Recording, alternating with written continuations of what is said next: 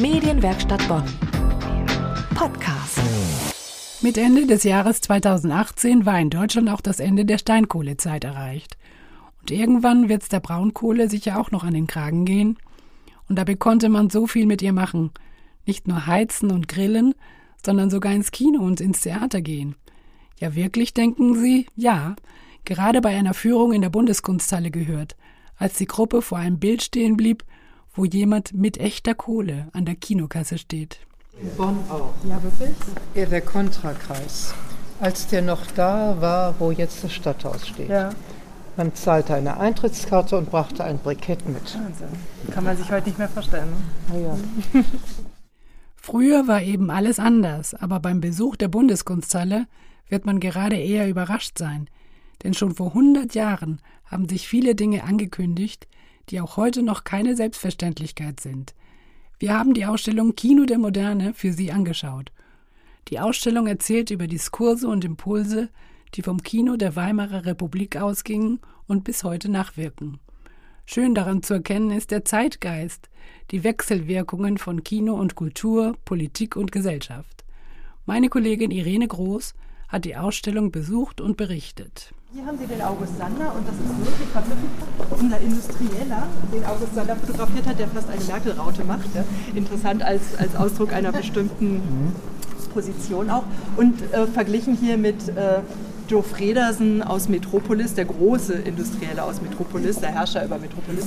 Wirklich Kleidung, Habit, sehr, sehr nah dran. Also Jetzt ist die Frage, wer beeinflusst wen? Imitiert das Kino den Alltag? Zum Teil ist es natürlich auch so, dass das Kino dann schon wieder neue Stereotypen auch vorgibt. Christina Jaspers hat die Ausstellung Kino der Moderne kuratiert und gibt einen besonderen Einblick in die Ausstellung bei der Führung. In einer gewissen Weise verwandelt sich diese Ausstellung in eine Art großes Kino mit vielen Exponaten, große, kleine, Filme, Modelle, Fotos, Mode auf historischen Schaufensterpuppen und vieles mehr. Wir freuen uns sehr, dass wir einige Kostüme wirklich auf historischen Puppen präsentieren können. Finde ich jetzt in diesem Fall auch gerade wieder besonders schön. Äh, ein Kostüm von Jenny Jugo mit Marabu-Federkragen ähm, auf einer, einer historischen Puppe, die zum Teil wirklich nach Filmstars auch nachmodelliert wurden.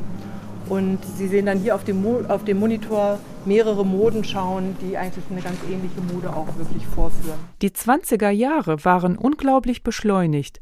Telefone, neue technische Errungenschaften, die sich auch in Filmen niederschlagen. Hier diese Projektion ist zum Thema Wissenschaft und das ist auch etwas, das könnte man jetzt auch wieder unter neues Sehen fassen. Es gibt neue Techniken, man kann Röntgenbilder machen, man kann Animationsfilme machen, um etwas zu veranschaulichen.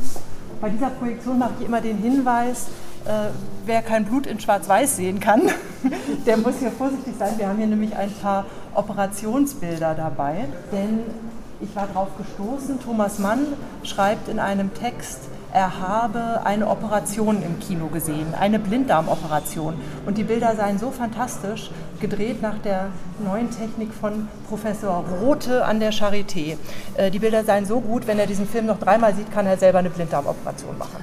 In den 20ern gab es viele Diskurse, unter anderem über Geschlechterrollen, aber auch über das Bild der neuen Frau. Selbstbewusste Frauen, die ihr Leben selber gestalten.